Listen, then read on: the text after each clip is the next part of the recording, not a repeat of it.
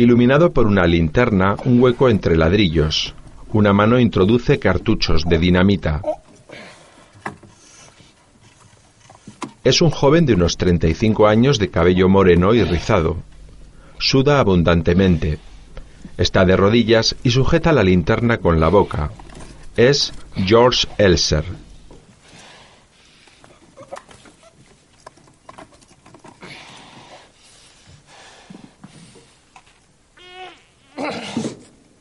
Se incorpora con dificultad. El proyecto Cine Accesible de Fundación Orange te ofrece la accesibilidad de esta película. Christian Friedel, Katharina Schutler, Burgard Klausner, Johann von Bülow. Un mecanismo de relojería acciona un muelle y un percutor.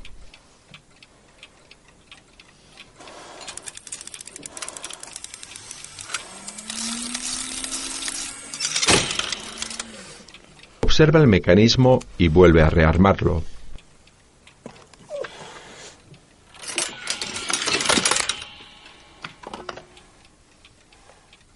En ambas manos tiene pequeñas heridas y manchas de sangre.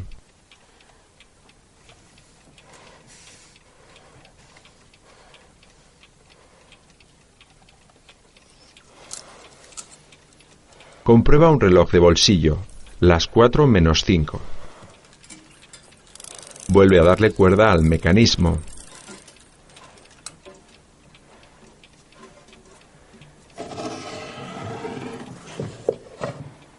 George es de estatura media, delgado y de rasgos comunes.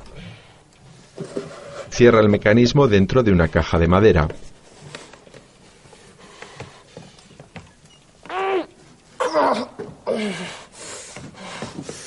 Coloca la caja con sistema de relojería delante de los cartuchos de dinamita y empuja hasta el fondo.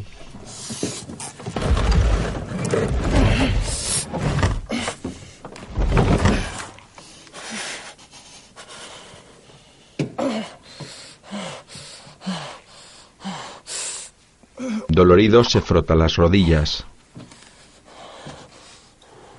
Coloca un panel de madera cerrando el hueco.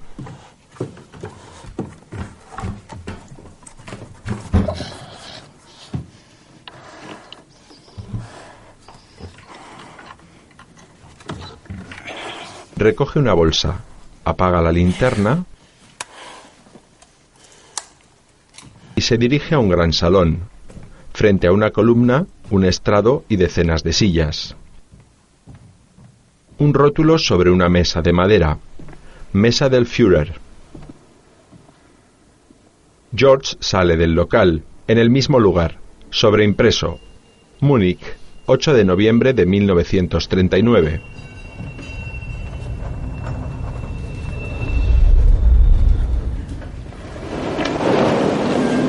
El local estaba abarrotado de altos mandos del ejército nazi. Saludamos a nuestro Führer con un triple Sieg! Sieg!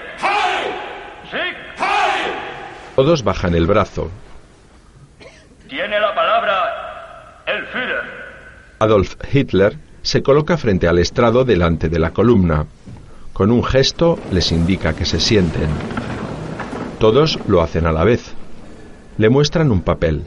Hitler. Compañeros de partido, compañeras, compatriotas alemanes, por unas horas he acudido a todos vosotros para en vuestra compañía poder rememorar lo acontecido en un día Niebla. El avión no puede despegar. que para nosotros, para el movimiento y para todo el pueblo alemán fue de importancia crucial. Sí, en los cuatro años que transcurrieron entre 1919 y 1923, el movimiento Lejos de allí, George consulta su reloj de bolsillo. Las nueve menos veinte de la noche. Enardecer a toda la nación con importantes movilizaciones fue debido a la situación general en la que se encontraba Alemania. Sobreimpreso, Constanza, Lago Constanza. pueblo y país. Lo que obligó a sucumbir a Alemania fueron las mentiras de nuestros adversarios. Sobreimpreso.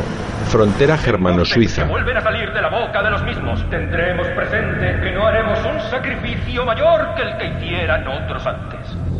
George mira a ambos lados. No hay nadie y comienza a cruzar. Se aproxima a una pequeña verja. La abre.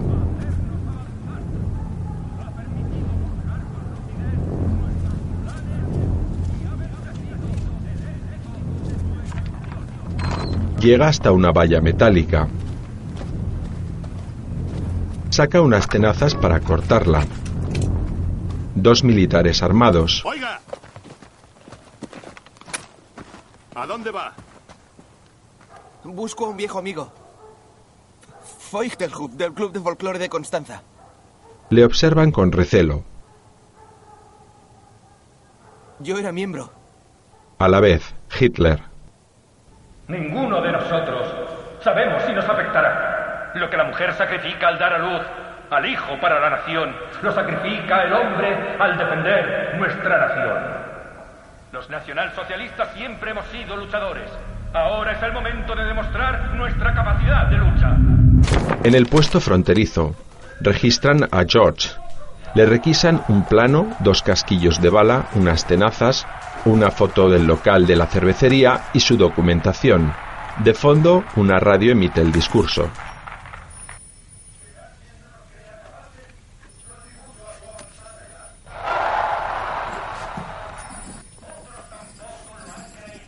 Un reloj de pared señala las nueve en punto.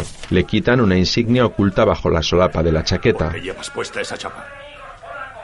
Por simpatía. El Frente Rojo es ilegal, ya lo sabes. Le ponen contra la pared y lo cachean.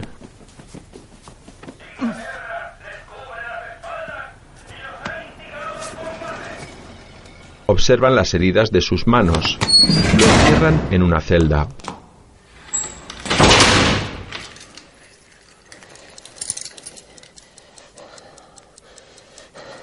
Nervioso, vuelve a consultar su reloj. Las nueve y veinte de la noche. Se sienta. Imagen general de los tejados de Múnich.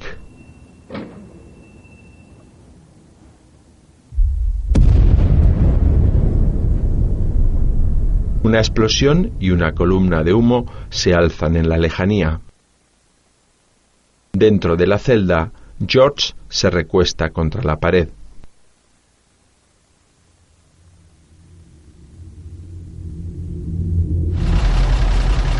Sobreimpreso. Berlín, Oficina de Seguridad del Reich. Dos nazis, Müller y Neve. Heinrich, me gustaría reunirme con mi mujer en el entreacto de la ópera. Lo siento, pero el Führer quiere las cifras y una valoración sobre la mesa para la reunión a primera hora. ¿Tan complicado es obtener una lista de los recluidos en manicomios? El trámite en sí no es complicado. La cuestión es si debemos incluir los centros de la Iglesia también. No hay excepciones. Son órdenes del Führer. Los curas se harán oír. Ya se calmarán. Yo sugiero aconsejar a Himmler que vayamos paso a paso. Primero... Ahora no, Bauer. Atentado contra el Führer en Múnich. Una bomba. Se ha derrumbado el techo. En la calle. ¡Primer pelotón a sus puestos! ¡Segundo pelotón a sus puestos! Amanece. Un convoy de coches militares por la carretera.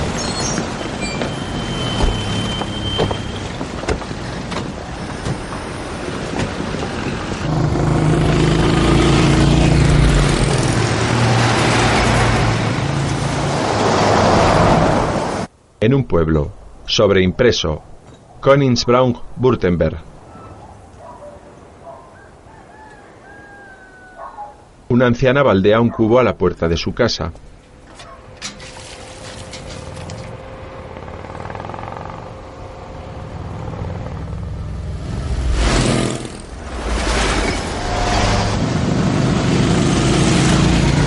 La hilera de vehículos entra en el pueblo. Se detienen en la plaza.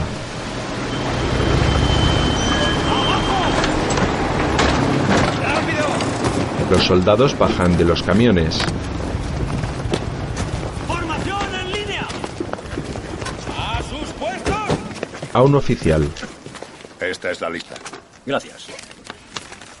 Un hombre con uniforme marrón sale de una casa a medio vestir. Hi, Hitler. Me llamo Eberle. Soy el jefe del partido local. A su servicio. Heil Hitler. Todos los habitantes emparentados con un tal Schorz Elser residente en Turkenstrasse 59, Múnich, que salgan a la plaza. ¿Por qué buscan a Schorsch? Acompañe a mis hombres. Pero si los Elses son inofensivos. ¡Es una orden! Sí, señor. Poco después, formando fila,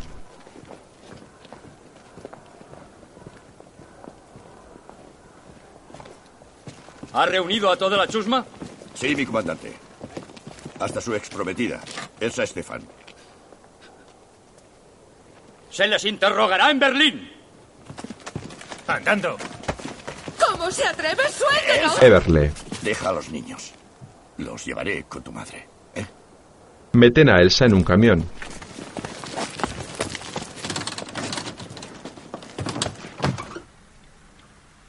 En el despacho de Neve, oficial nazi.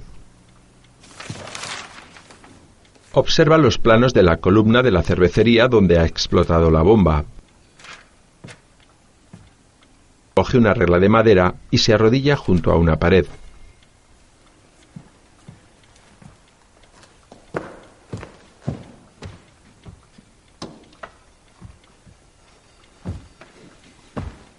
Imita los movimientos que interpreta por el plano. Una secretaria. Le traigo las estadísticas corregidas de los psiquiátricos que hay que presentar. Se levanta. ¿Se incluyen los de la iglesia? Sí, y le están esperando. Firma los documentos. Después, una decena de oficiales nazis en una sala de cine ven imágenes de los restos de la cervecería, tejado hundido, paredes caídas, escombros y restos del mecanismo que activó la bomba. En primera fila están los oficiales Neve y Müller.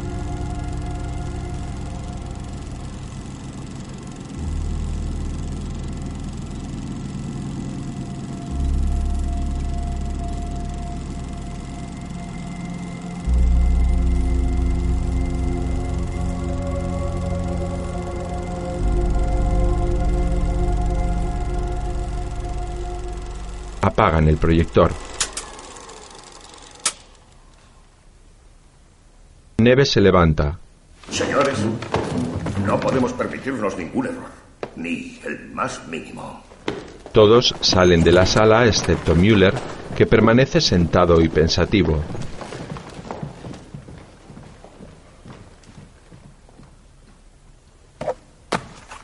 Dos soldados llevan a George esposado con las manos por delante.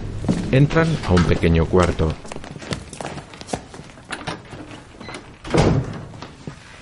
Quieto ahí. Observa sobre una mesa un soplete, dos porras, dos punzones y diferentes artilugios para tortura.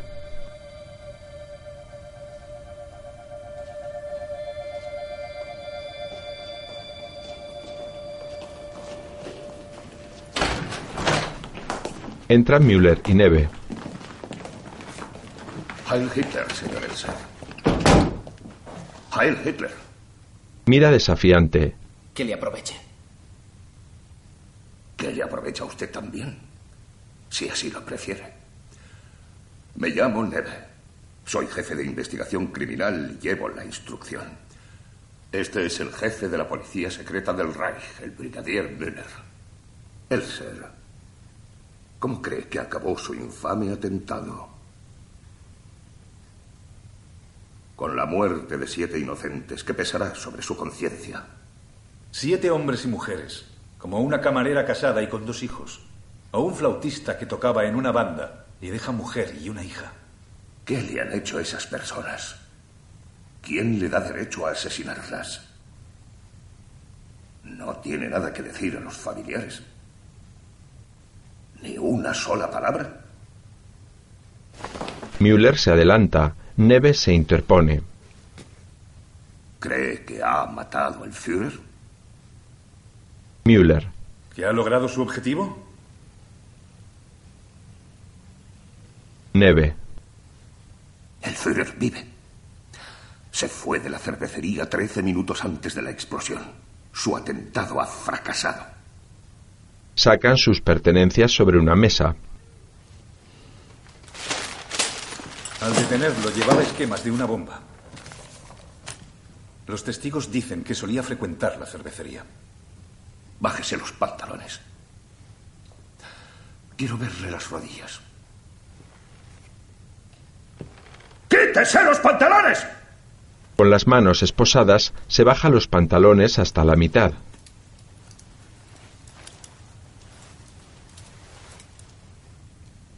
Quiero verle las rodillas. Un soldado los baja del todo. Tiene las rodillas con heridas y marcas de sangre. El ser. Le doy una oportunidad para explicarse. Decís que ya lo sabéis todo. Fusiladme y listo. Aún no hemos llegado a ese punto. Müller le mira fijamente. Empecemos por el principio. ¿Nombre? ¿Fecha de nacimiento? Se sostienen las miradas. George tararea.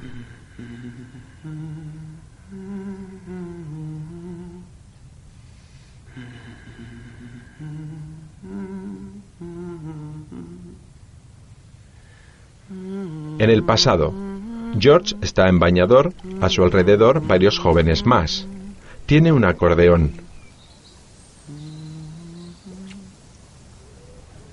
Sobreimpreso. Constanza. Lago de Constanza, 1932. Canta.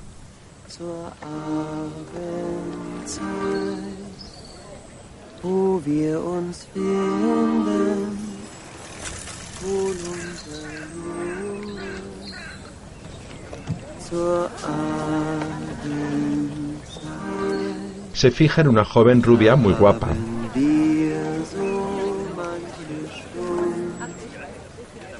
Una joven morena le coge por detrás.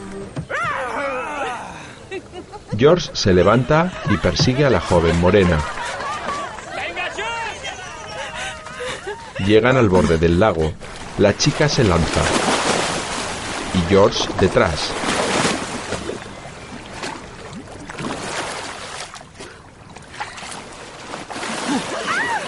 Me tendrás que compensar por ese ataque. La chica le besa en la mejilla. ¿Me quieres? George sonríe. No quieres decírmelo, ¿verdad? Me gusta estar contigo y lo sabes. Se besan en la boca.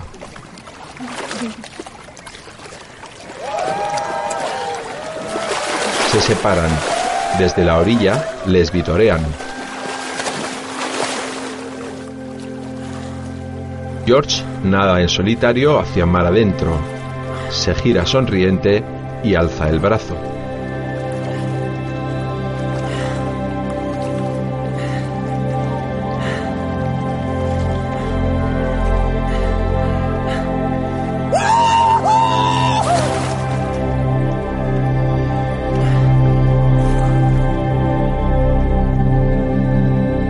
En horizontal con los brazos extendidos mirando al sol.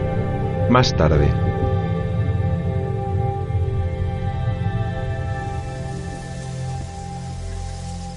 Si te soy sincero, aún no sé qué hacer. Todos meriendan alrededor de un fuego.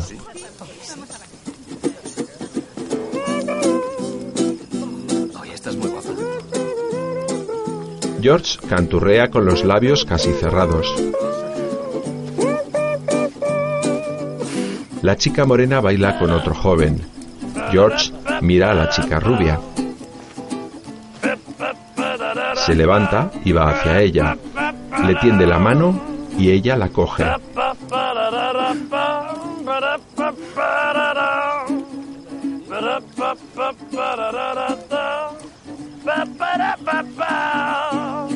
Comienzan a bailar. La chica morena les mira con recelo.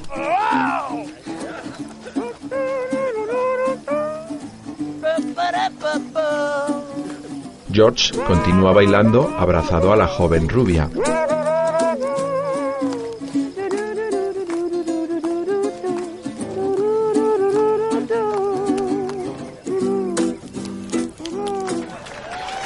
Más tarde, atardece. La chica rubia sale del agua.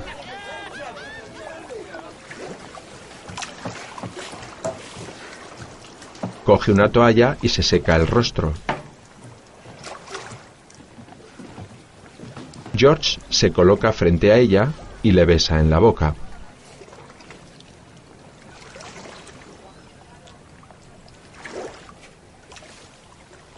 ¿Y qué pasa con Bruni? Nada.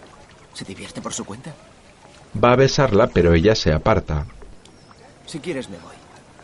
George se gira. Espera, George. Se detiene. Ella le coge de la mano.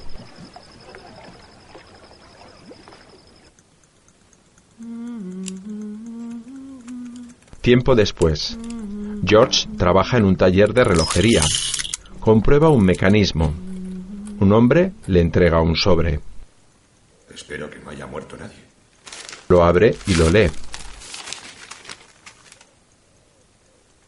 Ese capullo borracho. ¿Tu padre ha muerto? Mi padre ha vendido dos parcelas más y eran las mejores. Y tengo que ir a arreglarlo. Estruja la carta. Sobreimpreso. Königsbraun, Württemberg. Una explosión en una cantera.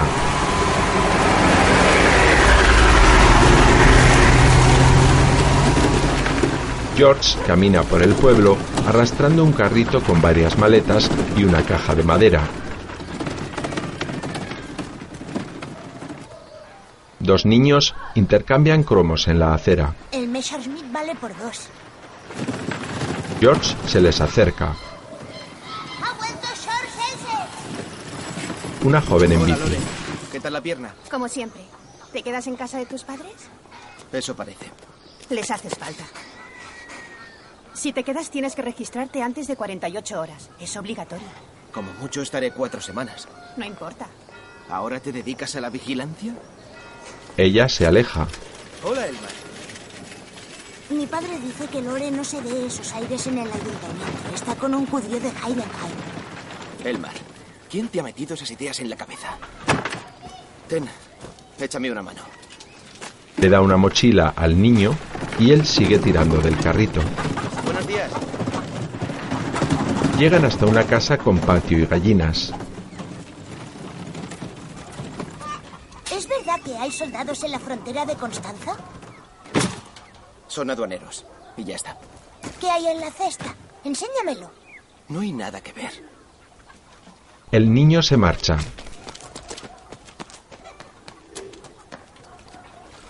Una mujer mayor está lavando.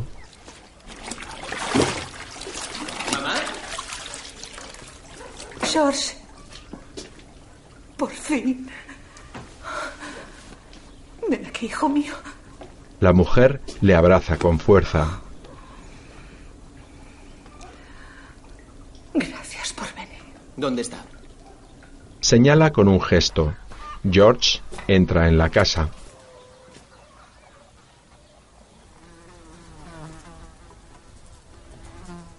Entra al salón.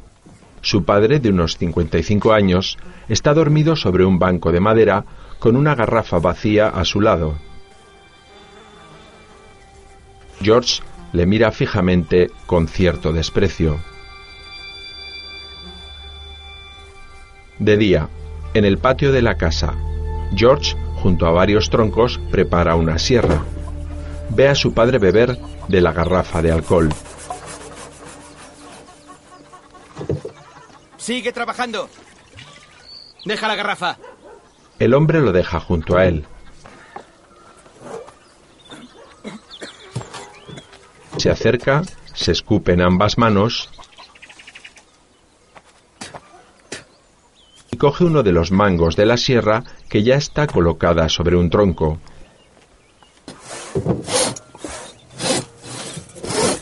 Comienzan a cortar uno de cada lado de la sierra. La sierra se ondula. ¡Mantén recta la sierra! El padre la suelta y coge la garrafa. George se la quita. Si quieres que te ayude, deja de beber de una puñetera vez. ¡Estás loco! ¿Sabes lo que me ha costado? Yo no bebo y vivo igual. En el presente, en el interrogatorio, lo han tirado al suelo de una bofetada. Lo levantan. Müller le mira desafiante. No me gusta repetir las cosas. George sangra por nariz y boca. ¿Nombre? ¿Fecha de nacimiento? George le mantiene la mirada.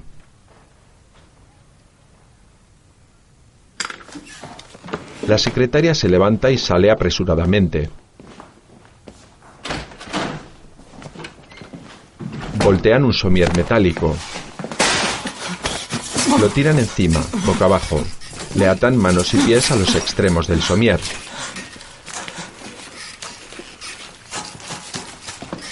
Colocan una palangana bajo su cabeza.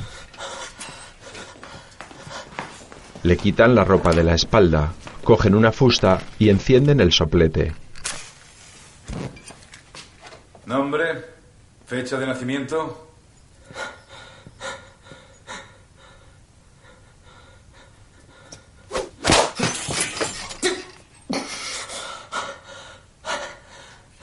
¿Nombre?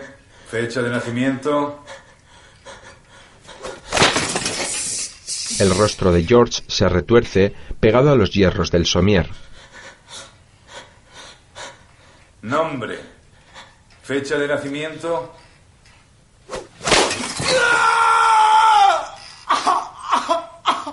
La secretaria espera afuera. Un médico entra.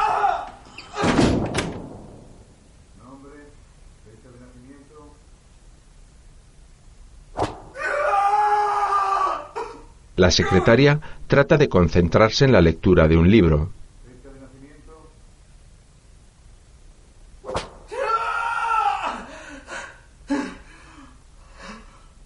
La imagen se aproxima al rostro de la joven que permanece tenso, inmóvil. La secretaria levanta la mirada con cierta compasión.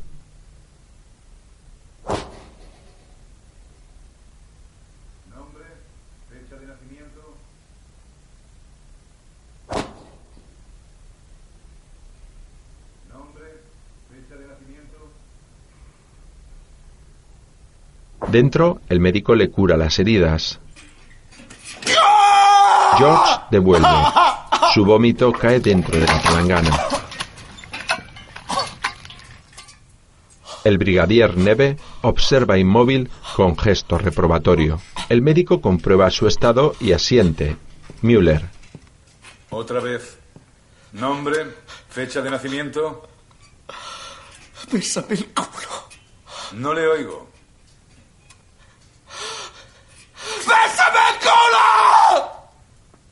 Müller ordena con la mirada. Otro hombre calienta un punzón delante del soplete. La punta está incandescente. Le sujetan una mano e introducen el punzón ardiendo bajo una de sus uñas.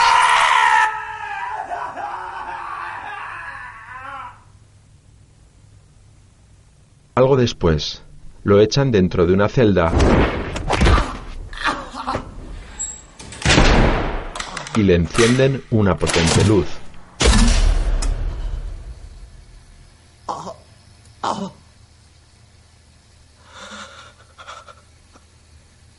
Dios.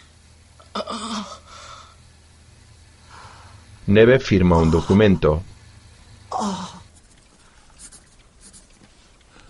Envíeselo a Bauman. Tiene que pedir muestras de pesticidas a IG Farben. Por supuesto, brigadier. Müller se sirve una copa. Conozco a esa gente del Jura de Suabia. Prefieren dejarse matar a doblegarse. ¿Quieres que se lo comunique así a Himmler? Conozco a esa gente del Jura de Suabia. Ese chico es una marioneta, un títere. Fíjate en su fisonomía, en sus ojos. No es un idiota. Sabe lo que quiere.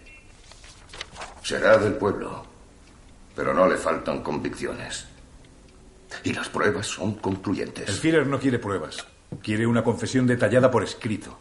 A Goebbels le urge para la prensa. Propongo sacarle los dientes uno a uno hasta que la confesión esté firmada. Esa táctica no sirve con él. ¿Ah? ¿Vas a decirme cómo hacer mi trabajo? Tu unidad debió descubrir lo que pasaba. Müller bebe desafiante. Y la lista de familiares detenidos. Observa unos documentos.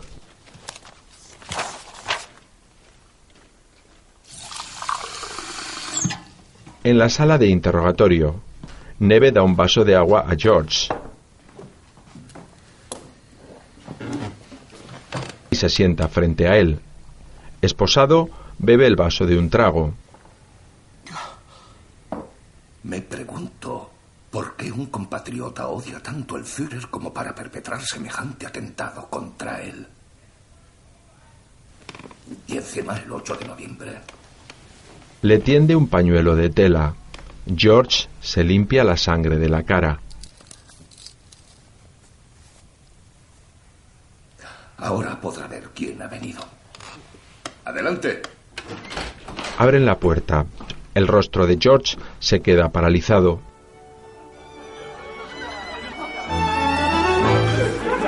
Del pasado, George toca el acordeón en un bar. Varias parejas bailan. En una mesa, cuatro jóvenes del Partido Comunista juegan a las cartas mientras beben jarras de cerveza.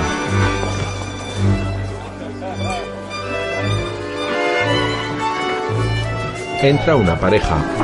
El hombre de unos 50, fuerte y grueso. La mujer de unos 35, morena, guapa, delgada. George se fija en ella.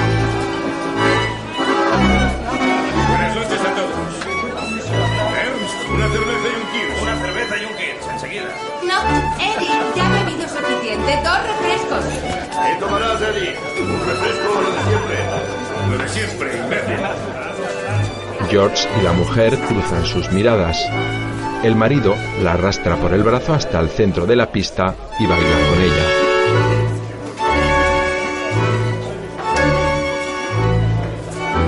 George la observa. El marido, con evidentes signos de estar borracho, la zarandea y la magrea tocándole el culo. Ella trata de zafarse sin conseguirlo.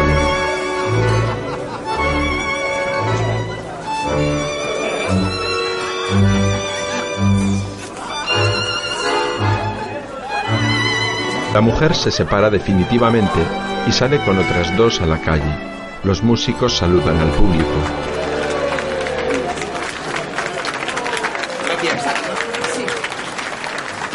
El joven rubio de la mesa de los cuatro comunistas se acerca a George. Se llama Elsa. Y está casada. Son las mejores. El joven rubio vuelve a su mesa. Se ha sentado el dueño del bar. La silla está ocupada, Everly. Se miran fijamente, desafiantes. Hoy hemos encontrado otra liebre muerta. En el bosque, en Itzelsberg, junto a mi parcela. Bésame el culo, Everly. Te patearé en otra parte si no se acaba la caza furtiva. George sale al porche. Elsa con dos mujeres. El baile se llama tango y es de Sudamérica. Se baila pegados. Es casi pecaminoso. Elsa con gesto seductor se acerca a George.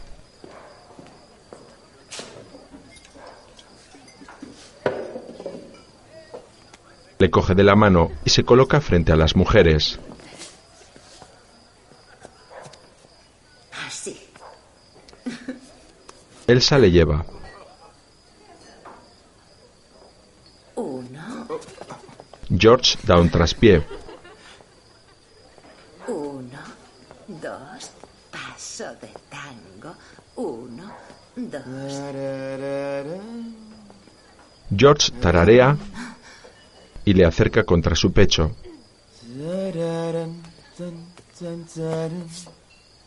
George dirige los pasos de baile. Elsa se deja llevar.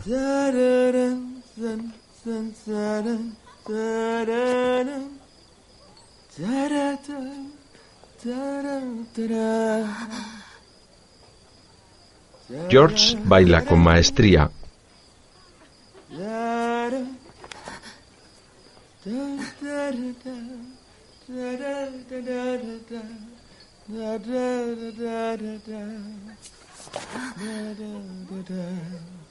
Se miran fijamente. Elsa se separa. Es algo parecido. Soy Shor Shelter. ¿Tú eres Elsa? Sonríe sorprendida. Me vuelvo con Eric. Dentro del bar, El marido está adormilado sobre una de las mesas. Entran varios nazis.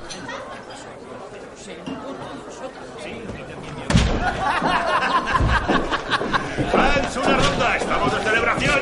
¿Qué porcentaje hemos sacado? Un 44%. Los nacionalsocialistas tenemos la mayoría en el Reichstag. Algunos clientes se marchan apresuradamente. Los rojos han perdido. ¿Qué decís ahora? Aquí tenéis. A su marido. Eric, nos vamos. No me iré hasta que apuren la jarra. Elsa se va. ¡Por nuestro Führer! ¡Sí, hay! ¡Sí, hay! ¡Sí, hay! Los comunistas. jugando! Oye, Everle, el dueño. A mí nadie me grita, ¿vale? ¿quién grita aquí? Tranquilo. Vamos a tranquilizarnos. No hay que ponerse así, ¿de acuerdo? Comunistas y nazis se enfrentan. Tú serás el primer ahorcado tras la toma del poder. Y tú el primer fusilado tras la revolución. George sale a la calle.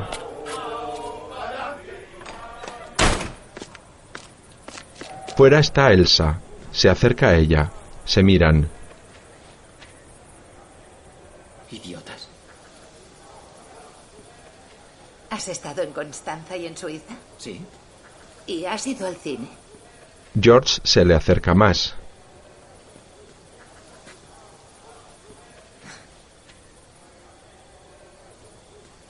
Vi una foto de Jacqueline Wells en una revista. Está preciosa. En Tarzán el Intrépido. George le acaricia la barbilla.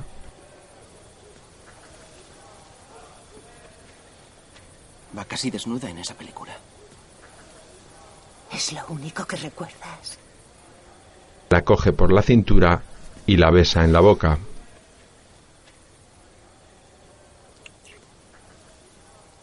Elsa le rodea con sus brazos.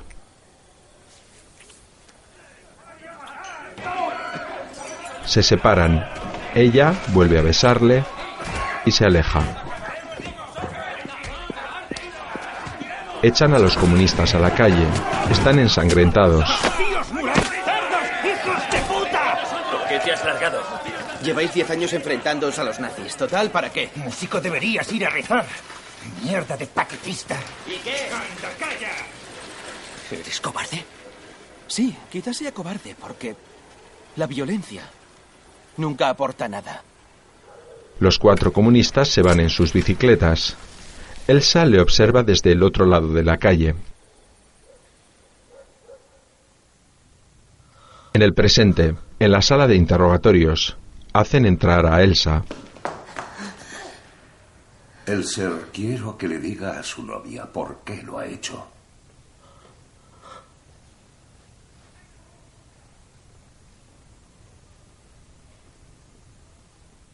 Has sido tú, George. Elsa.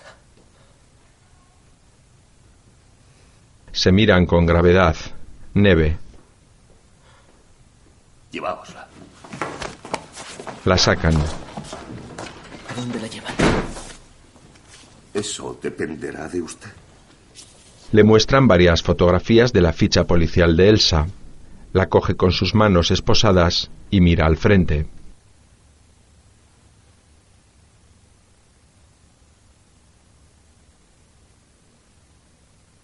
Después, en su celda, se arrodilla.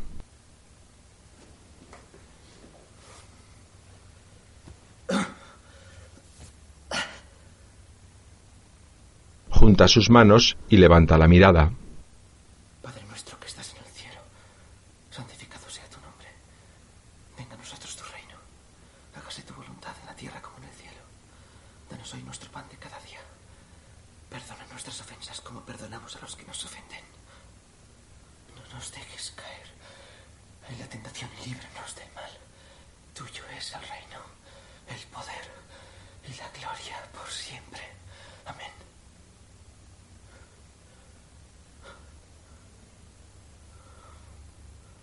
Baja las manos y la mirada. Se levanta y va a la puerta. Con la foto en la sala de interrogatorios. Elsa, Sí. no tiene nada que ver. ¿Me garantizan que no le pasará nada? No sufrirá consecuencias si lo confiesa todo. Si no, la cosa cambia. Neve le tiende la mano. Mi palabra de honor como oficial. Su palabra no tiene valor. Es todo lo que le ofrezco. George no se la estrecha. Está bien. Fui yo. Me llamo Elser Johann Schors. Nací el 4 de enero de 1903. Tome nota, por favor. La secretaria comienza a escribir. Se sientan. ¿Pertenece a algún partido? No. Saca la insignia de su chaqueta. ¿Y esta chapa? Es de los combatientes del Frente Rojo. Pero nunca he sido miembro del Partido Comunista. En el pasado, George espera en una calle. Muchos obreros circulan con sus bicis. Se le acercan los jóvenes comunistas.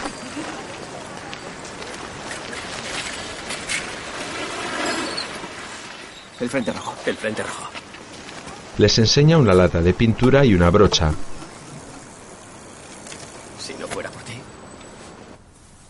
De noche, dos de los comunistas hacen una pintada en una fachada. George vigila desde la acera de enfrente. Joseph. ¿Qué? La H. ¿Qué? La H. Falta una H. Mierda. Añádela. O dirán que somos idiotas. Date prisa. Dos vigilantes ¡Cuidado! ¡Mierda! corren. No ven a George y pasan de largo. Este coge la brocha y pinta la H que faltaba.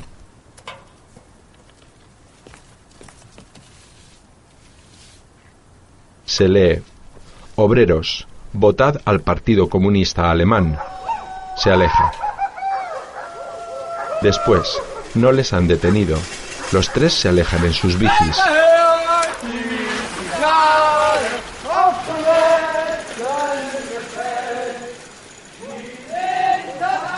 Presente. Neve lee la declaración. Me adherí al Club de Folclore de Constanza. ¿En busca de compañía? Siguen en la sala de interrogatorios. No me uní al club por las chicas. Chicas hay en todas partes. Y antes de que lo pregunte, no salía con ninguna chica del club. Bueno, alguna vez de vuelta a casa puede ser que fuera con una... de una vez que es comunista. No. Como mucho habré votado al Partido Comunista de Alemania. Estoy seguro de que ha participado en el reparto de panfletos o ha asistido a manifestaciones. No. Y tampoco iba a las asambleas. Me extraña que un hombre tan apolítico planee y ejecute un atentado de esta envergadura contra el Führer. Soy un hombre libre. Explíquese. Hay que hacer lo correcto. Le mira fijamente. Si el hombre no es libre, todo muere. Neve, molesto, se levanta y sale. ¿Puedo escribir una carta a los míos? Por favor, solo unas palabras a mi novia y a mi madre. Llévatelo. Un soldado lo saca de la sala.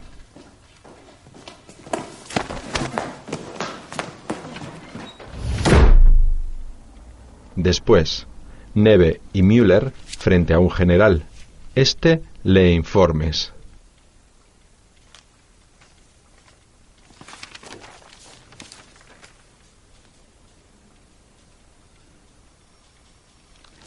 Se Ese levantan. carpintero miente al afirmar que no ha contado con la ayuda de cómplices.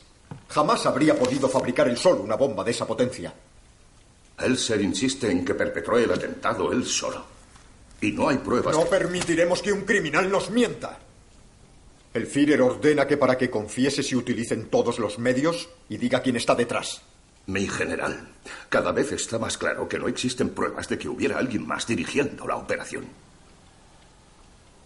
No sería usted el primero que provoca al Führer aprovechando que está débil y fracasa.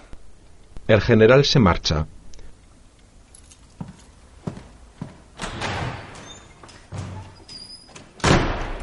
Müller y Neve se miran con gravedad.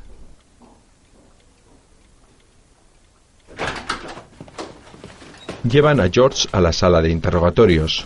Lo sientan bruscamente. Müller No creemos lo que dice.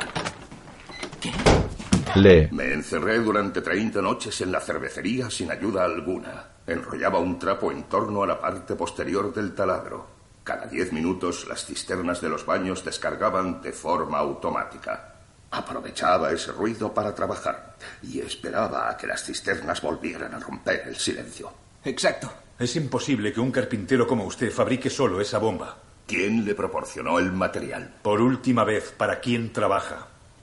George asiente. Bien, voy a decirlo. En el pueblo solo hay dos teléfonos. Churchill me llamó a la lechería en el ayuntamiento. Las paredes oyen. Churchill me llamó y me dijo, el ser fabrica una bomba y haz volar a Hitler por los aires. Solos no podemos. Le miran con incredulidad. Müller lo arrastra hasta el somier. No puedo decir lo que no pasó. Le atan boca arriba de pies y manos. Si alguien me dé papel y lápiz, puedo demostrárselo. Poco después, con las manos esposadas, hace un dibujo de los planos. Müller y Neve le observan. Una gota de sangre de su nariz cae sobre el papel, en el pasado.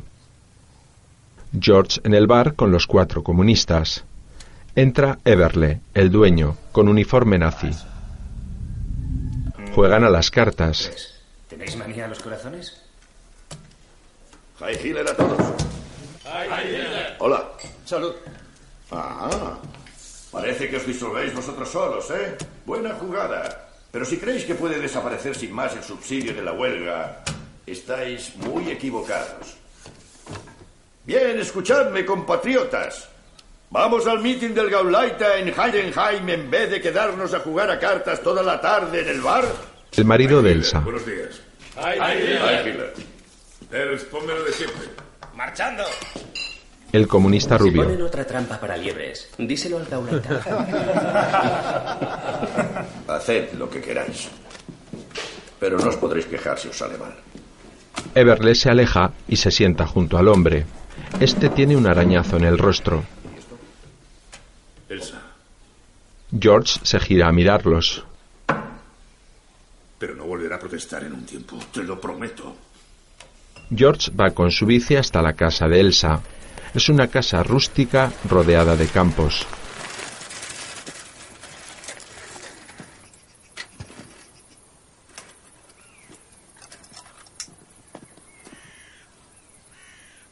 ¿Elsa? Entra en la casa. ¡Elsa! ¡Déjame! ¿Por qué? No quiero que me veas así.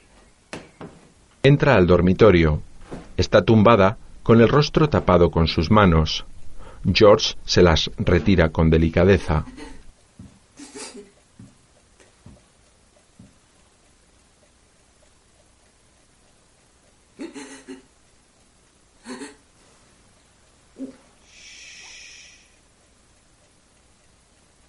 Tiene moraduras en el rostro.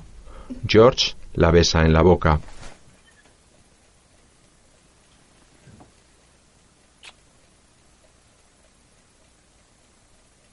Ella le besa a él.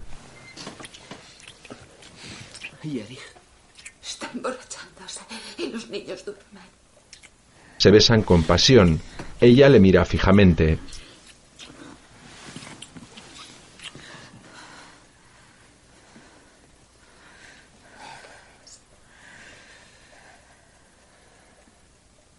Después, desnudos en la cama, George la besa sobre las moraduras.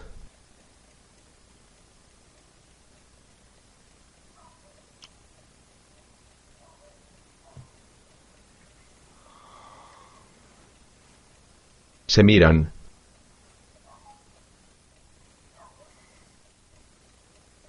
Contigo es diferente. Lo sabías. George sonríe. ¿Cuándo tienes previsto volver a Constanza? Niega con la cabeza. Ella sonríe. Funde a negro.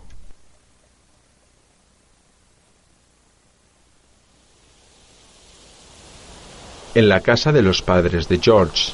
Este lija un mueble.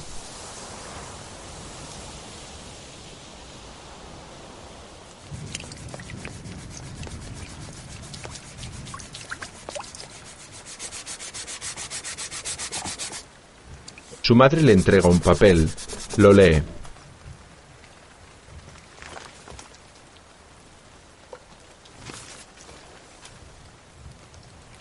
Si la fábrica de instrumentos paga la madera, será suficiente. Sí, George, si Dios lo quiere. Si no, el agente judicial embargará la casa. ¿Y dónde viviremos? No lo sé. Me iré a vivir con Elsa. ¿Cómo se te ocurre tontear con una mujer casada? No tonteo con ella, madre.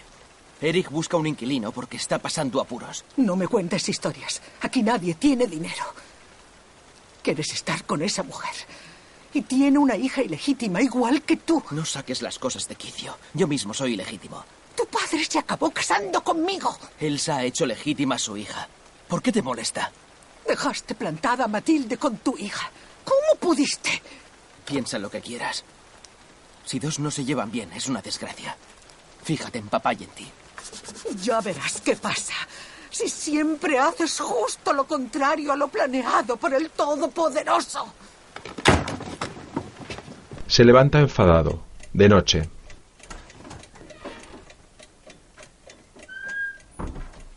Elsa está en su cama. George entra y se coloca sobre ella. Se besan.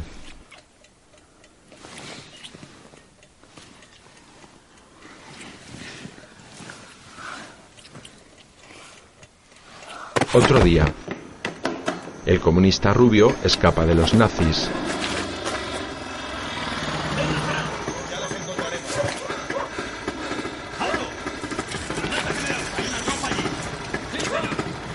Se esconde cerca de la casa de George.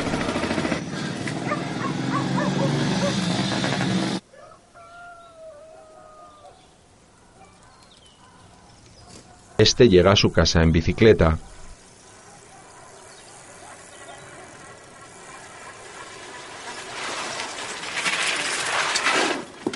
El comunista rubio sale por detrás. George, ayúdame. Everle viene a por mí. ¿Por qué? Tras el mitin, los nazis están deteniendo a los del partido. Vamos, entra. Los nazis les rodean. Sabía que te encontraría aquí. Arriba las manos. Le quitan un cuchillo. Ajá, mirad. Everle Hoy a solo George. detenemos a los miembros del partido. Pero pronto iremos a por el resto de la escoria bolchevique. Lleváoslo. ¿Qué piensas hacer? ¿Es uno de ellos? Él es solo un músico bocazas. Entra. Esto no te incumbe. Bien. En marcha.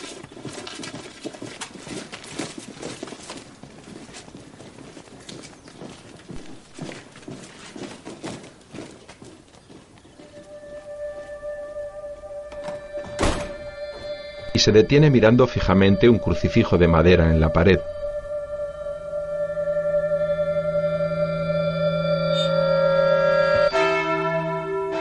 Sobreimpreso. Fiesta de la cosecha 1934. Esvásticas nazis cuelgan de algunas ventanas de varias casas. Niños con uniforme leen propaganda. George, su hermano y sus padres, vestidos de negro, acuden a los servicios religiosos. Los niños les rodean.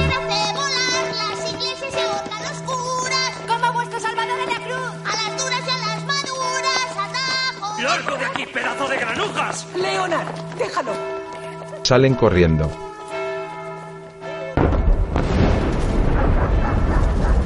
Hacen explosiones hasta en el día del Señor. De frente, un grupo de prisioneros escoltados por soldados nazis.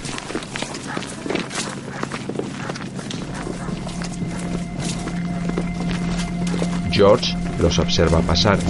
Entre ellos está el comunista rubio, ahora con la cabeza rapada. Un almuerzo nazi al aire libre.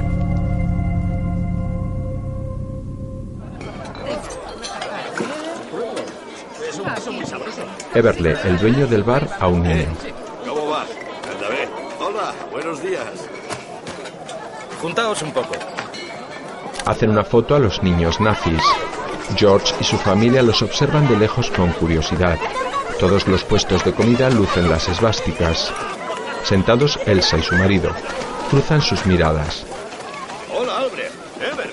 Me alegro de que hayas venido. No me lo iba a ¿Has comido algo? Aún no. cháchara y que empiece ya. ¡Eso! ¡Que empiece ya!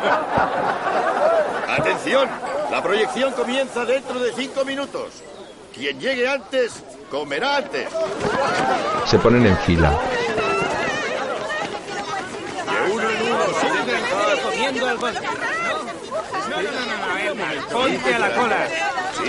George y su familia miran inmóviles con gesto serio. Se acerca Everly, el dueño del bar, al hermano de George. Hay sitio para ti detrás.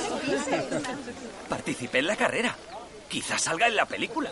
Hay cerveza y estofado. En casa solo tenemos nabos, pero al menos mantenemos la dignidad. Y bien.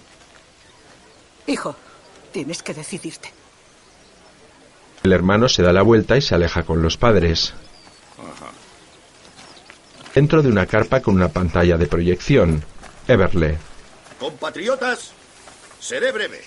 Sé que tenéis ganas de ver la película y no escuchar el discurso de Everly. Pero hoy veremos de nuevo cómo el Führer nos trae el progreso tecnológico. Hasta los últimos confines del Reich van llegando a todos el bienestar y el confort. Sí, señor. Bravo.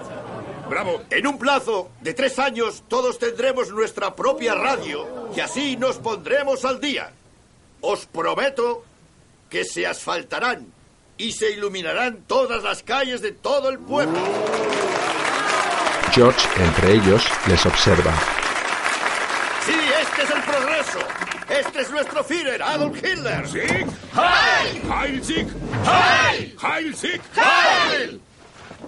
Y ahora, nuestra increíble carrera popular en imágenes animadas. Adelante. ¡Bravo! Proyectan una película. Imágenes en blanco y negro de varias carreras populares. Primero de mujeres, luego de hombres. Todos observan la película muy sonrientes. George, serio, pensativo y con los brazos cruzados, les observa a ellos.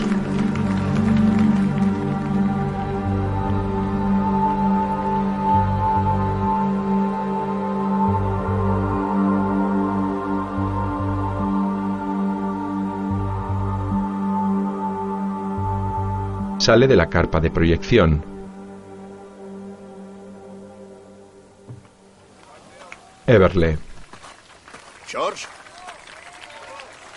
Alégrate de poder moverte libremente por el pueblo. Asiente con desgana y se aleja caminando. En el presente, George está sentado y pensativo dentro de su celda.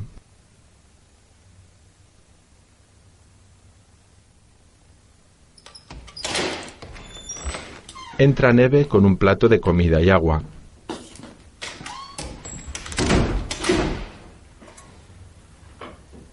George bebe. Neve se sienta frente a él.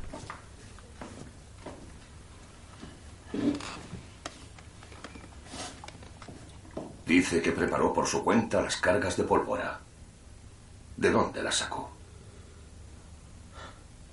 Antes de acabar de definir los detalles de toda la planificación, aproveché que trabajaba en la planta siderúrgica para robar poco a poco 250 bolas de pólvora. ¿Cómo sabe que eran 250 bolas?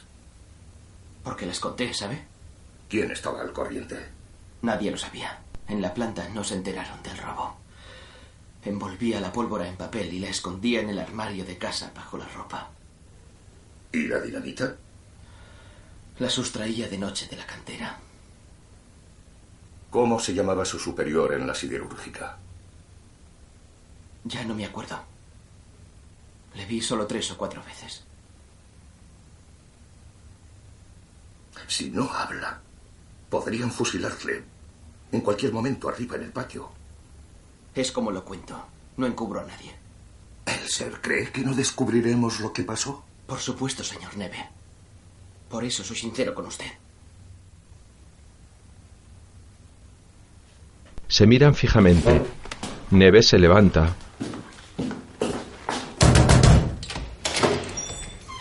sale de la celda.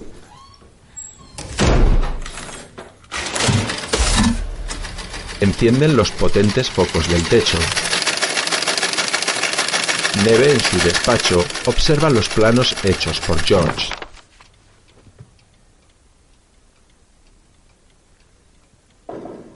¿Sí? Entra Müller. Investigamos un grave atentado y los suizos nos comunican lo siguiente. El casero describe a Elser como trabajador y tranquilo. Llamaba la atención que Elser se fuera a menudo del trabajo por las tardes para ir a nadar. Compensaba con creces ese tiempo por las noches. No se conocen las personas de su entorno inmediato.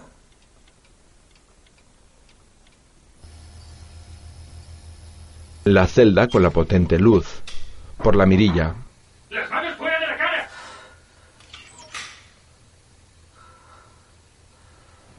George las quita y se recuesta pensativo contra la pared. En el pasado. Punto. Punto. Coma. Raya. Lista está la cara. ¿Y el pelo? Hace un dibujo a la hija pequeña de Elsa. Esta le sonríe. ¿Y las orejas? Están solos en el campo. ¡He encontrado algo! La niña va con su hermano. George y Elsa se tumban sobre la hierba. El lunes viene la agente judicial. Tenemos que dejar la casa. A veces me pregunto cómo sería contigo. Si estuviéramos juntos. Podrías tocar en una orquesta. En algún lugar de Suiza. O en América, donde pagan mejor. Elsa se incorpora. ¿Vas en serio conmigo, George?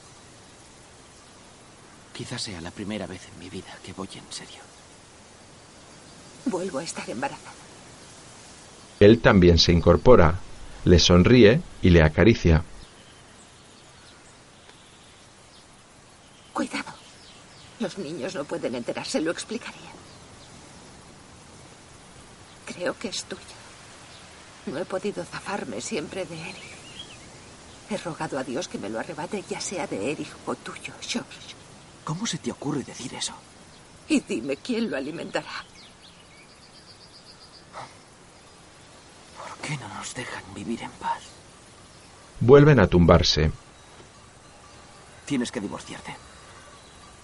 E irme contigo, ahora que os echan de casa.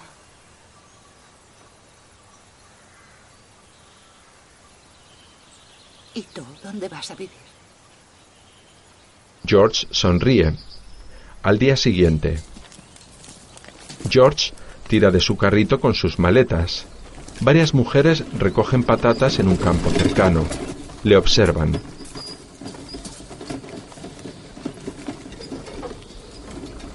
George llega a casa de Elsa y su marido Erich.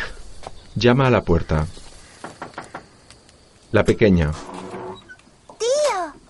Mamá dice que dormirás en el sótano. No soy tu tío, soy George. ¿Me dibujarás caritas y me protegerás del hombre del saco si viene? Si viene, cogeré el acordeón y tocaré una canción tan horrorosa que huirá espantado. ¡Mamá! ¡Ha llegado George! En el salón, Erich lee la documentación de George. Y lo más importante, nada de visitas de mujeres. No tienes buena fama, pero quiero mantener la mía. Por eso no transigiré. A la vez toca un pecho de Elsa. Esta logra zafarse de su marido y se va. George se levanta. Trato hecho. Pensión completa hasta que acabe los muebles. Y 20 marcos al mes. De acuerdo, firma. George coge una pluma.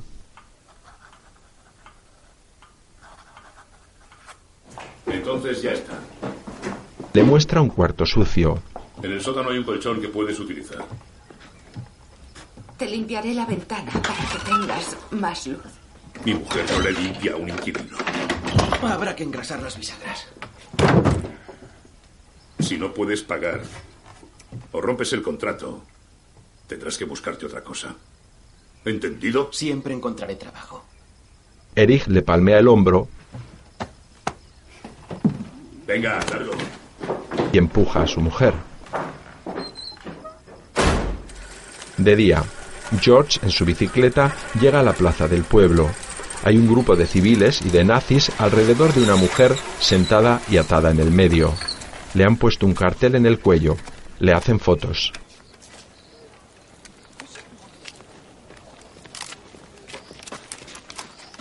Soy la cerda suprema del pueblo y solo trato con judíos. Pero, Lore. ¿Qué significa esto? Siéntate con ella si quieres.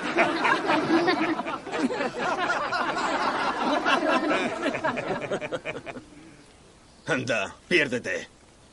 George se marcha con impotencia. En la cocina de la casa. Da un paquete a Elsa.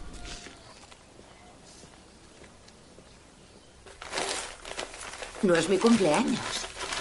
Es una tela de vestido. Esto seguro que lo llevan en Ulm o hasta en Stuttgart.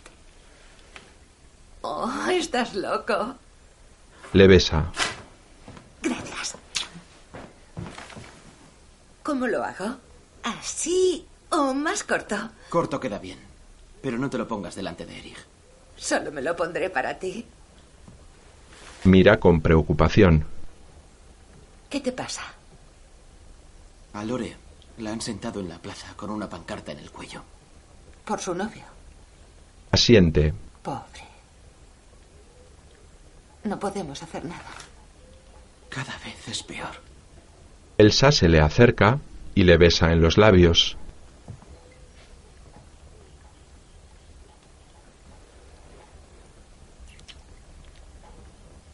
Elsa, manteniéndole la mirada, mete su mano derecha dentro de la bragueta de George. Elsa. Esta continúa masturbándole de pie.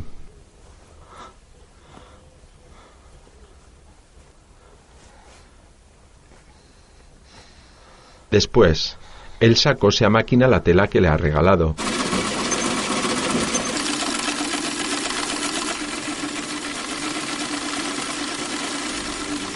Se detiene y mira por la ventana a George.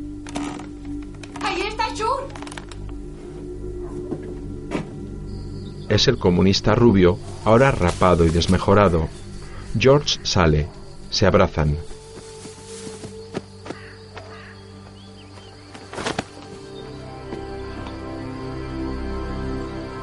Elsa les observa desde la puerta.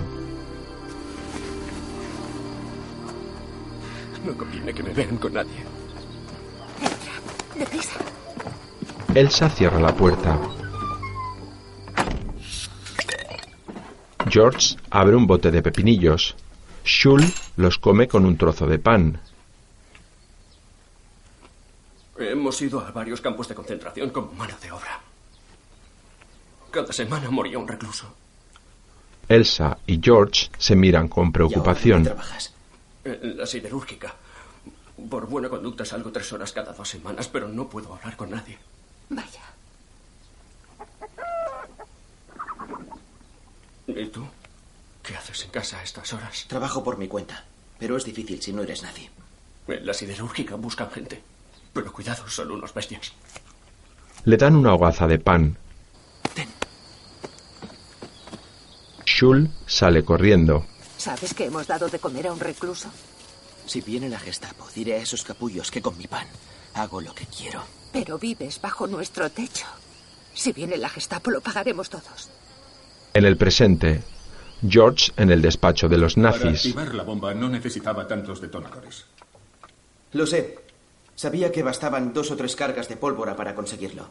Pensé que las restantes aumentarían el efecto de la explosión. ¿Por qué puso dos relojes en la bomba? No quería que el éxito de mi plan dependiera de un solo reloj. Gracias a los 12 dientes B de la rueda A, pude fijar en cada uno de los dos relojes con 14 días de autonomía la hora de la explosión 144 horas o 6 días antes a las 21.20 con un margen de error de 15 minutos y activarla. Neve, Le fue de unos 13 minutos. un técnico.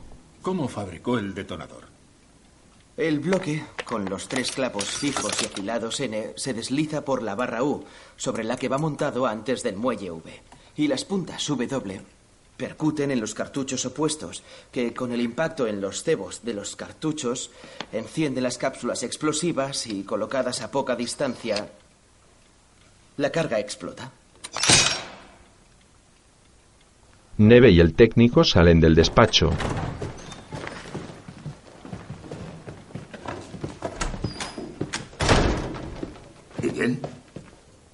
Esta cabeza de ignición necesita 35 kilopontios. El muelle con los clavos es para 40 kilopontios. Todo encaja. El ser trabaja de modo intuitivo y muy preciso. Cualquiera puede saber cómo activar un detonador. Para hacer la bomba habrá usado un manual. Técnicamente, creo que ideó y fabricó la bomba él solo. Si uno conoce todos los parámetros, no necesita un manual ni ayuda. Este hombre sabe de qué habla. 10, 15, 20. En el pasado, Eric quita un billete a Elsa. Esta le abofetea. Ven aquí. George está ¡Largo! presente. ¡Piérdete! La empuja al dormitorio. ¡Me haces daño! George escucha impotente desde fuera.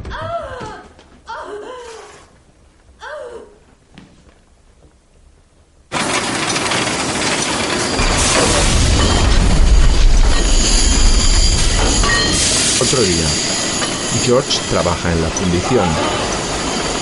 Shul, el comunista, pasa con una carretilla. ¡Joseph! Se acerca. ¿Qué se traen entre manos y guardan tan en secreto? No lo sé, pero creo que son moldes de cabeza de ignición. El encargado. ¿Creéis que así vais a ganaros el sueldo? Está prohibido hablar con los trabajadores forzados. Los dos bajo una manta.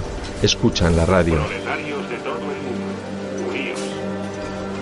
Radio más cerca de nuestros oyentes. En onda corta de 25 metros. El 26 de abril de 1937, Adolf Hitler mandó a la Legión Cóndor bombardear la ciudad española de Guernica. Nunca había habido un bombardeo tan devastador sobre un objetivo civil. Murieron al menos 260 personas desmembradas o carbonizadas. La destrucción de la ciudad de Guernica viola el derecho internacional y es un paso significativo hacia la guerra a la que aspiran los nacionalsocialistas. Estoy harto de esos bárbaros. ¿Por qué le siguen la corriente a ese criminal? Porque se creen superiores. Porque creen que todo irá mejor con los nazis. Nada es mejor. En un cine, Tanques alemanes. un noticiario sobre una fábrica de armas.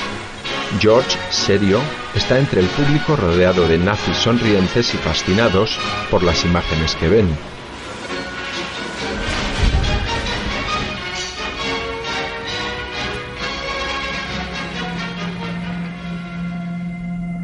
El dominio alemán en el aire no solo se debe a la destacada destreza de los pilotos de la Luftwaffe, sino también a los grandes logros de toda la industria aeronáutica.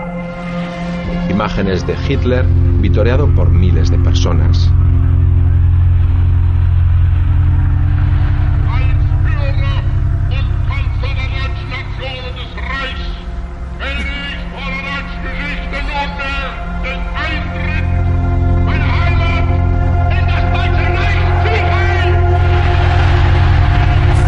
De noche, llueve con mucha fuerza. George, casi a oscuras, circula con su bicicleta.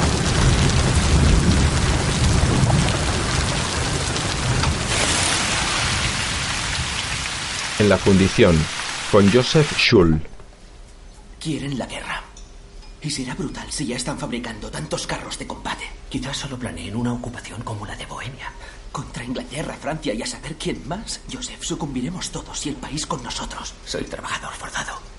Pero podemos evitarlo. Sí, ¿cómo? ¿Quieres volar la unidad especial?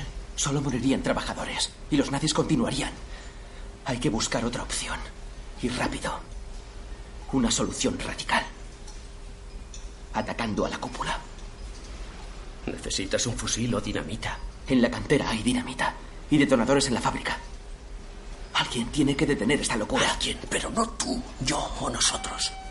A Hitler tiene que pararle los pies otros países, no nosotros. Somos muy débiles. Será tarde, no podemos esperar. Es nuestro deber. se miran con gravedad. Schull se va corriendo.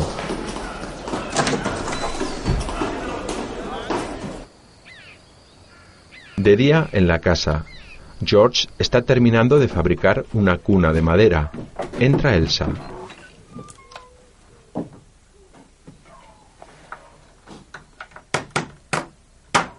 ¿Qué te pasa? No soporto que lo hagas con ese borracho. Elsa le acaricia y se coloca frente a él. No puedo hacer nada para evitarlo. Le besa. Desde fuera, Erich, el marido, les ve por la ventana. Se separan, entra corriendo. ¡Puta de mierda! La tira al suelo y le patea el vientre embarazado. George le amenaza con un formón. ¡Pedazo de cabrón! Os, os mataré. Os mataré. A los dos. A los dos. Erich sale corriendo. Elsa, George la ayuda a levantarse. ¿Cómo está el niño? Da patadas. Gracias a Dios. ¿Qué vamos a hacer? Salgamos de aquí. Vente conmigo. ¿A dónde? ¿Con tu madre, tal vez? ¿Para que vayamos todos al cielo? Allí no hay sitio para mí. La abraza.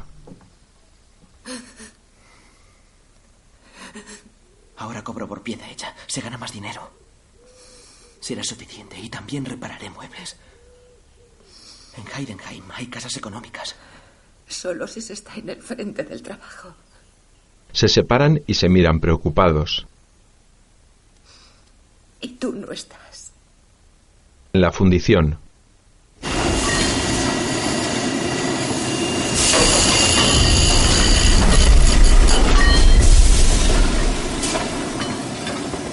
George trabaja con una pulidora de metal con gesto pensativo.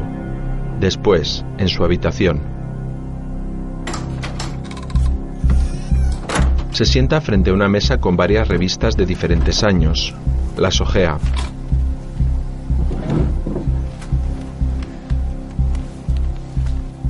Discurso de la cervecería. Habla el Führer.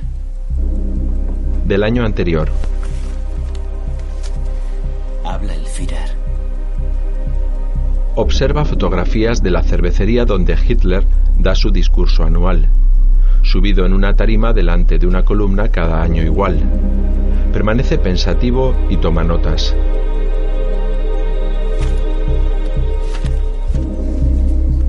Oficina de alojamiento en la estación central de Múnich. Horarios de tren.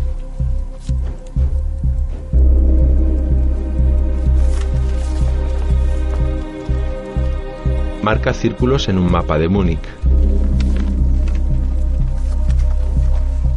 Vuelve a las revistas y con una lupa observa con detenimiento la columna con una esvástica situada detrás de Hitler. Sobreimpreso. Múnich 1938. En la cervecería. Acaba de terminar un acto del partido nazi. Están recogiendo y los últimos nazis se marchan. George entra y observa la tarima y la columna decorada con la gran esvástica. De noche, una última persona se marcha. George se ha quedado escondido dentro. Le apagan las luces.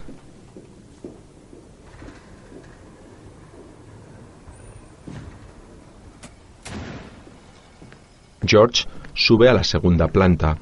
Es una balconada abierta al patio principal donde está el estrado.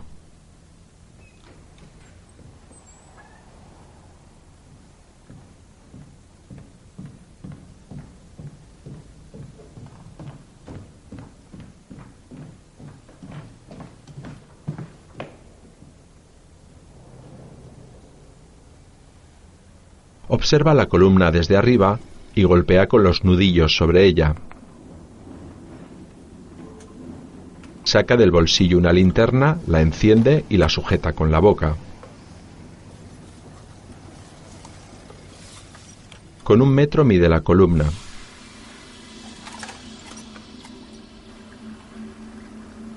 Escucha las cisternas. Saca un cuaderno y toma nota de las medidas.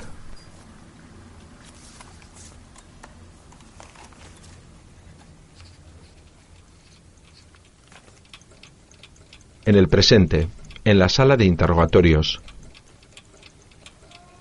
Un trabajador tan capacitado como usted debería ser un nacionalsocialista convencido. Es obvio que los nazis no hacen nada por el pueblo.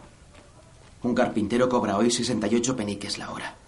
En 1929 aún ganaba un marco con cinco. Señor Elser, ¿está usted acusando al Führer de no preocuparse lo suficiente por los trabajadores? Hitler es malo para Alemania.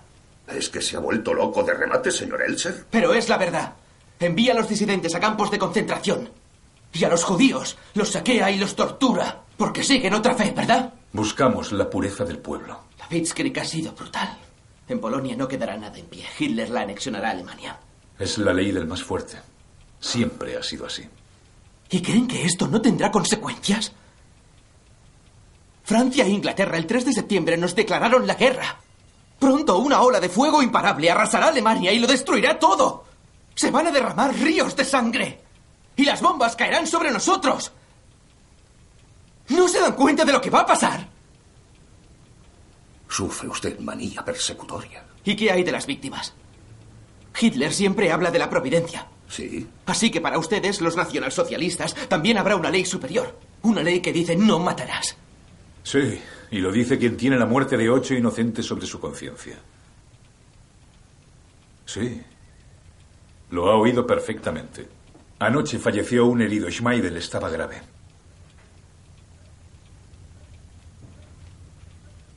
Quería evitar un derramamiento de sangre aún mayor. Sabía que no mataría solo altos cargos. Pero debía hacerlo. A la secretaria. Bien, tome nota. Tras plantearme una serie de consideraciones, llegué a la conclusión de que las condiciones en Alemania solo podían cambiar si se eliminaba a los actuales dirigentes. He dicho altos cargos. Sí, bueno, altos cargos, ya. Me refiero... Me refiero a Hitler y todo el gobierno. Soy el único autor del atentado. Me procuré los medios necesarios para hacerlo solo. No me ayudó ningún cómplice. Correcto. Lo gracioso es que nadie me habría ayudado. Neves sale de la habitación. Lo lamentará muchísimo, Elser. Müller también sale, a solas, con la secretaria. Señorita, por favor, ¿puedo decirle algo? No puede. Me he dado cuenta de que esto no la deja indiferente. Se lo ruego. Permanece impasible. Me haría un gran favor si transmitiera mi pésame a los familiares de las víctimas. Mi más sentido pésame. Pienso todo el día en ellos. Mira hacia la puerta. Si fuera posible, dígale a Elsa y a mi familia que por el momento estoy bien. Que rezo para que el Señor los proteja. Y que asumo toda la responsabilidad. ¿Podrá decírselo? En el pasillo, los dos nazis fuman. No podrás sacarle nada más que la verdad. Nosotros decimos que es la verdad. No sueles ser tan blando. Dentro, la secretaria le mira y saca una foto de una carpeta.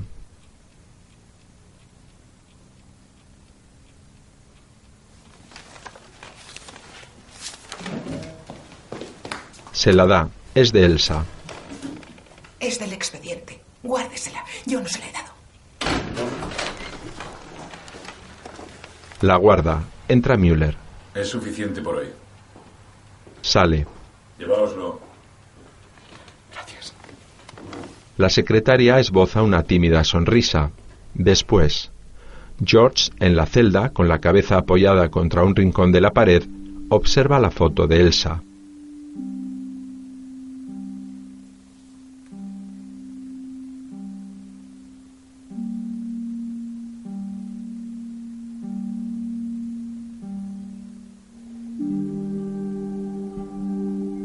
En el pasado, un grupo de niñas uniformadas caminan cerca de la casa de Elsa cantando.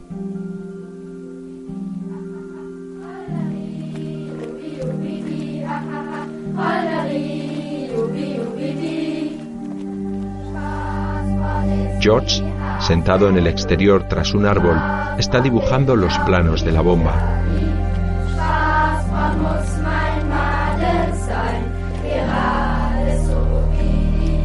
Desde lejos, observa salir a una mujer mayor de la casa. Detrás, Erich, el marido de Elsa, también sale. Este se aleja de la casa en una moto con sidecar.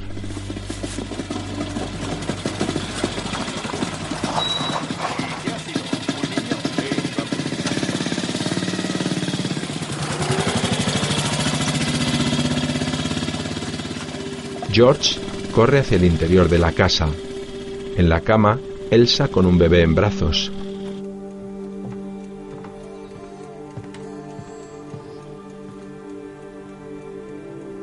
Es un niño. Es nuestro. Se lo noto. Le he dicho a Eric que se va a llamar George. Se ha puesto a gritar. Ya he firmado el certificado de la partera. George coge con cuidado al bebé. Lo observa y sonríe.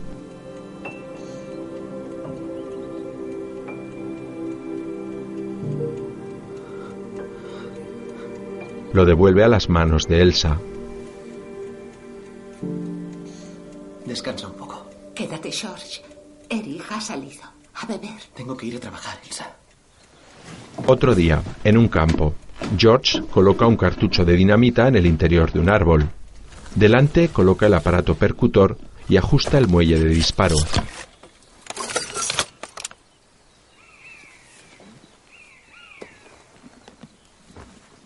Se aleja unos cuantos metros y activa un disparador con cable.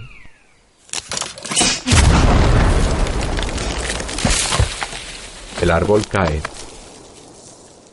En el presente, con un fotógrafo. El prisionero a la izquierda, los caballeros junto a la mesa. George se coloca frente a sus planos. Brigadier a la izquierda, por favor. El prisionero señalando el esquema. Brigadier Neve, inclínese un poco. Otra foto. Entra el general. ¿Ha declarado que el Führer es malo para Alemania? Es cierto. ¡Ay, Hitler! Le estampa la cabeza contra la mesa. Führer ha hecho grande a Alemania y nos conducirá a otras victorias. Es el líder más grande de todos los tiempos y morirá cuando se cumpla nuestro destino. Pobre diablo, ¿cómo se atreve a atentar contra él? Idiota, qué mente enloquecida le controla. Es como lo he contado. Cae al suelo con la cara ensangrentada. Se levanta tambaleante. Después, en otra sala, el general con Neve y Müller.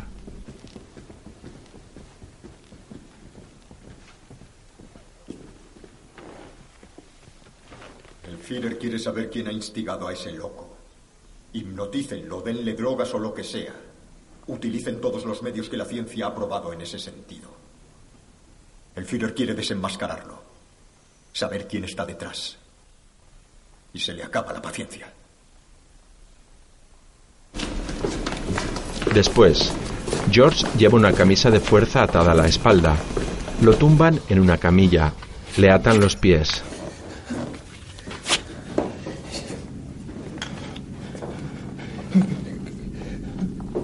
El médico friega alcohol sobre el empeine. Neve observa con cierto desagrado. Müller con indiferencia. El médico rompe una ampolla de cristal y rellena una jeringuilla metálica.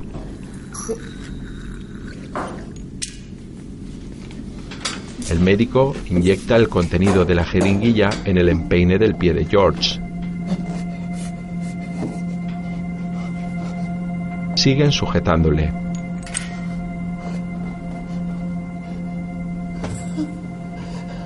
El cuerpo de George se sacude y se tensa.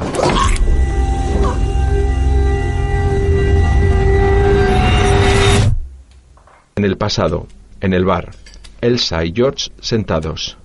Cerca, una mesa con cinco nazis. Ríen. Puedo irme a vivir con mi madre tras el divorcio. ¿Qué opinas? Cuidará de los niños y en Eslingen hay trabajo de sobra. Puedes venir los fines de semana en tren. George escribe una nota en uno de sus planos. George, necesito saber si tú también quieres esto. Le mira fijamente. Te quiero, Elsa. Sonríe emocionada. Una mujer. Elsa. El bebé. Su rostro se congela. Poco después, George y Elsa en el cementerio ante una pequeña cruz con un nombre. George.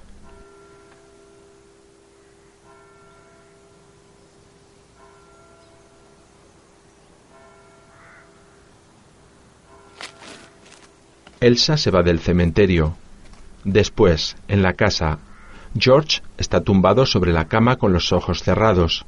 Los abre y permanece mirando al techo.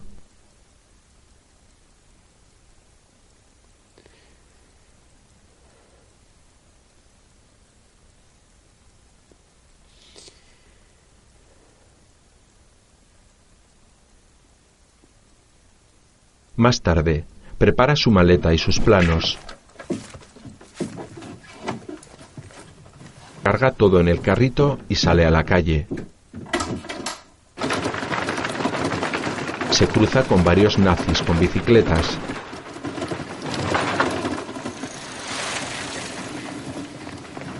Elsa aparece corriendo por detrás.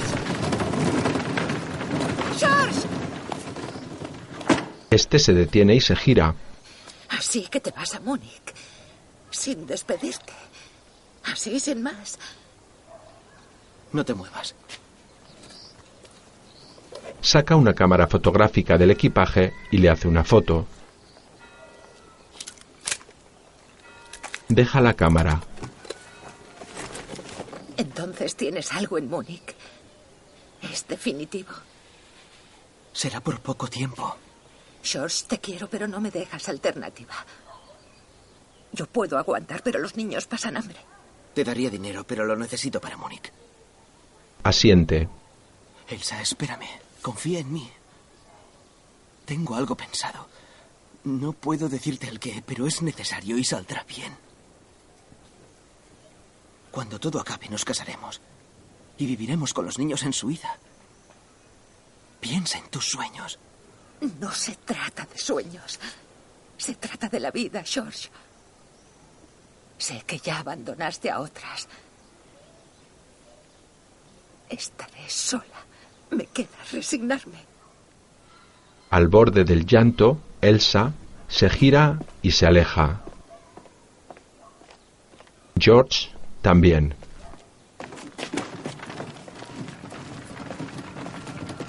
En el presente, atado a la camilla. No Müller. le oigo. Díganos los nombres. Sermon Solsonen y díganos nombres. George tiene alucinaciones por las drogas. Imágenes entrecortadas del pasado.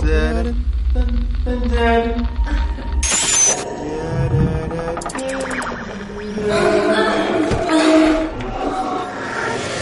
nombre. ¿Quién le proporcionó las cápsulas de ignición?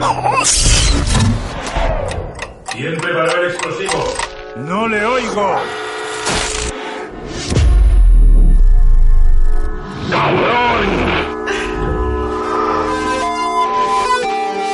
Nombres, Elser. Díganos los nombres. Lo hice solo. Nadie me ayudó.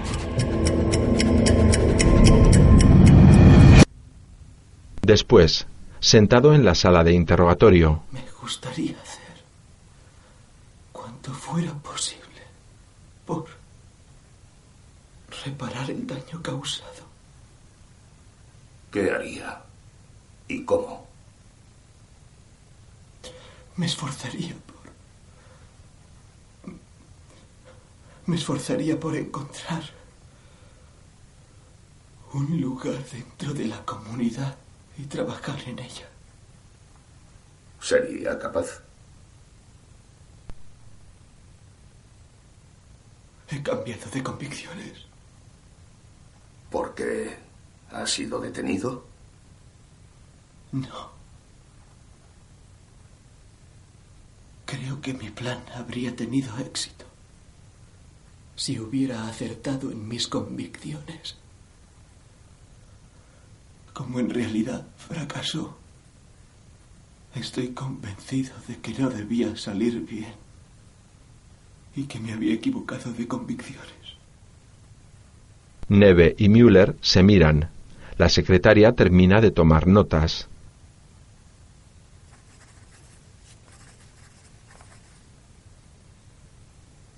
Neve suspira y se va. Los demás le siguen. Un soldado coge a George por el brazo y lo saca de la sala.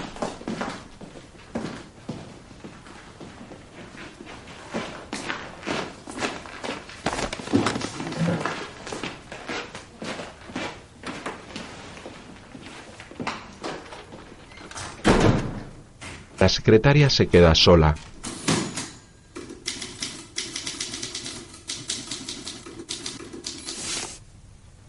Poco después, colocan la declaración escrita a máquina ante George.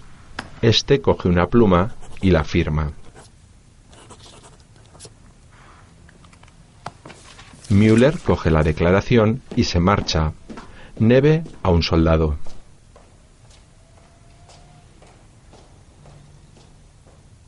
Llévatelo. Lo sacan. ¿Puedo hablar con un cura? No. Dos soldados lo llevan por el pasillo. La imagen corta a negro.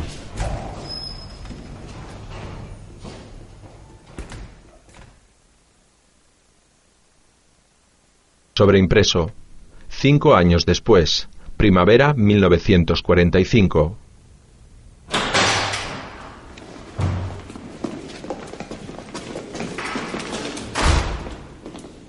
Berlín.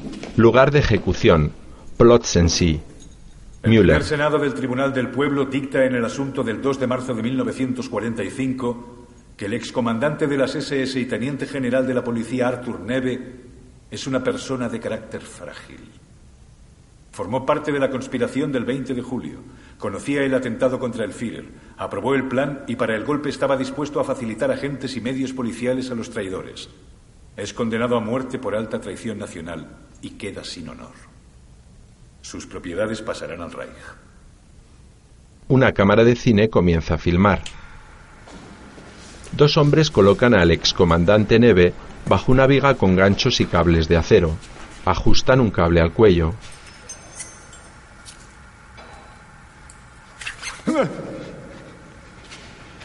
Lo levantan entre dos de ellos y lo cuelgan de un gancho. Los hombres se colocan junto a la pared.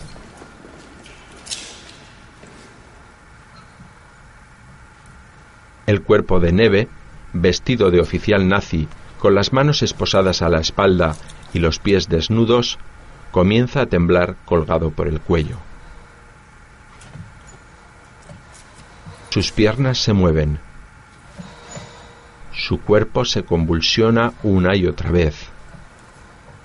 Müller y el resto de nazis observan en silencio mientras la cámara de cine continúa filmando el ahorcamiento.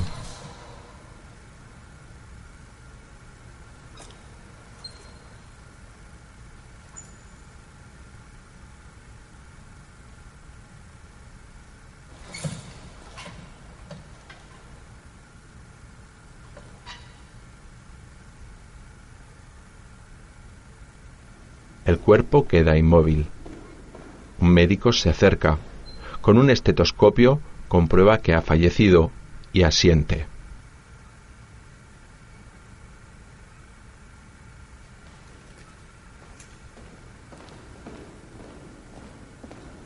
Un soldado quita los pantalones al cadáver de Neve, que continúa colgado por el cuello.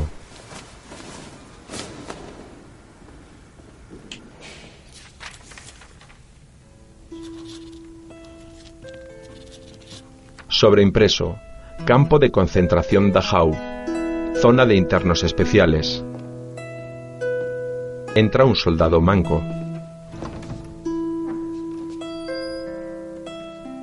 George, desmejorado y con la cabeza rapada, toca una cítara. A Neve lo han ejecutado hace unos días. George fuma. ¿Has oído? Lo han ejecutado. En Plotzens. ¿Cómo te has enterado? Por los nuevos, como siempre.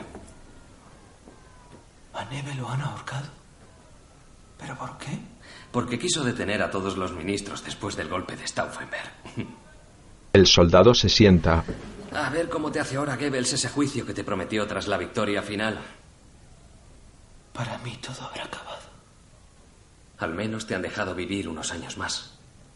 Mira la foto. Ojalá supiera que ha sido de Elsa. Siempre preguntas por ella. No tengo ni idea. Muere mucha gente. No tiene que estar muerta. Seguro que vive en la cárcel o en algún sitio. Tengo una buena noticia. Iré a la escuela de música para discapacitados. ¿Aprenderé a cantar? El soldado le da unas partituras. Canciones vienesas para la cítara. Te lo he comprado en agradecimiento por animarme a inscribirme. George lee la partitura y comienza a tocar. Du warst jung, ich war jung, das ist Tú eras joven. Yo era joven. Eso ya pasó. Solo los recuerdos son los que atesoramos. Tú eras guapa, yo era guapo y estaba enamorado. Piensa en el cariño, en los dulces niños, porque no hay nada mejor.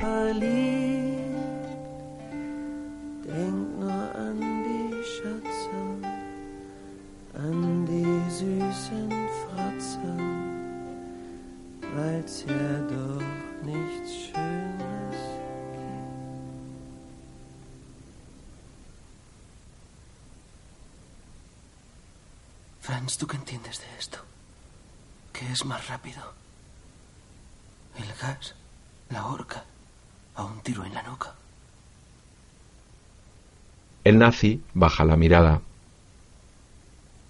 Espero desde hace tanto. Quiero que sea corto y breve. De noche, bombardeos aliados. George de rodillas. Tu reino, hágase tu voluntad. En la tierra como en el cielo. Danos hoy nuestro pan de cada día. Perdona nuestros pecados. Los ingleses han bombardeado Dresde. No ha quedado nada, ni una casa, ni una fábrica. Han muerto 100.000 personas en una sola noche. George, deja de rezar, es inútil. Dios está en América o en Moscú, no te oye. ¿Cómo he podido fracasar tan estrepitosamente? Otros dos nazis. Prisionero Elsen, quieren interrogarle. Le deslumbran con una linterna. George coge la foto de Elsa y sale con ellos.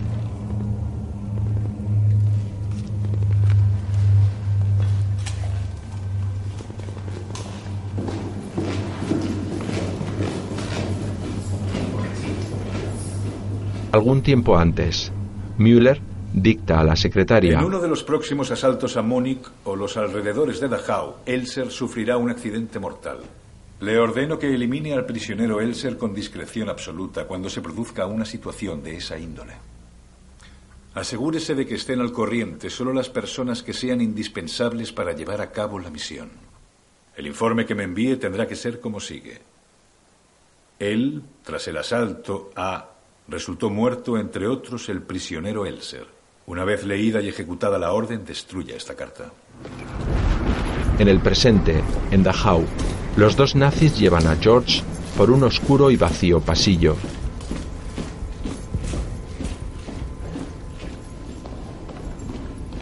Entran a una habitación. Lo colocan de espaldas a una pared. George no se resiste. Mira con resignación al frente. Un oficial le apunta a la cabeza. La imagen corta a negro. sobreimpreso en pantalla. Poco después, el 29 de abril de 1945, el campo de concentración de Dachau fue liberado. La Segunda Guerra Mundial, iniciada por Hitler, se cobró como mínimo 55 millones de víctimas. Pasaron décadas antes de que reconocieran a Elser en Alemania como combatiente de la resistencia. Elsa se casó dos veces tras su divorcio. Murió el 11 de octubre de 1994 en Biesestein. Nunca pudo superar su gran amor por George Elser. Sobre una foto real, Johann George Elser, 4 de enero de 1903, 9 de abril de 1945. Esta película está basada en hechos reales. Algunas escenas de la vida privada de George Elser son ficticias. Director Oliver Hirschbiegel. Música David Holmes. George Elser, Christian Friedel. Elsa, Katharina Schuttler. Neve, Burgat Klausner. Müller, Johann von Bülow. Trece minutos para matar a Hitler. El proyecto Cine Accesible de Fundación Orange te ha ofrecido la accesibilidad de esta película. Locución Joaquín Calderón. Accesibilidad realizada por Navarra de Cine 2016.